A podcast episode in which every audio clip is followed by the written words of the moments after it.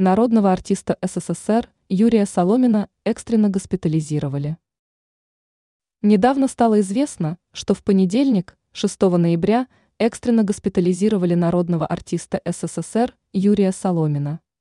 В Малом театре, художественным руководителем которого он является, подтвердили информацию о госпитализации. Да, действительно, Юрий Мефодьевич госпитализирован. Но пока мы не знаем, что с ним, цитирует МИ «Россия» сегодня директора театра Тамару Михайлову. По ее данным, Соломин потерял сознание на улице, когда садился в машину, чтобы приехать в театр. В настоящее время артист находится в больнице. Он в сознании, разговаривает, сообщила Михайлова. Юрий Соломин родился 18 июня 1935 года в Чите. С 1961 года – преподает в Высшем театральном училище имени Щепкина, профессор кафедры актерского мастерства. В Малом театре, как и на телевидении, работает в качестве режиссера.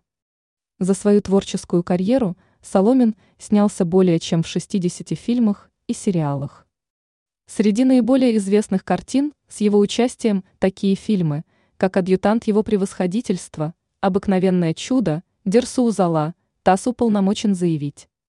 Летучая мышь и другие.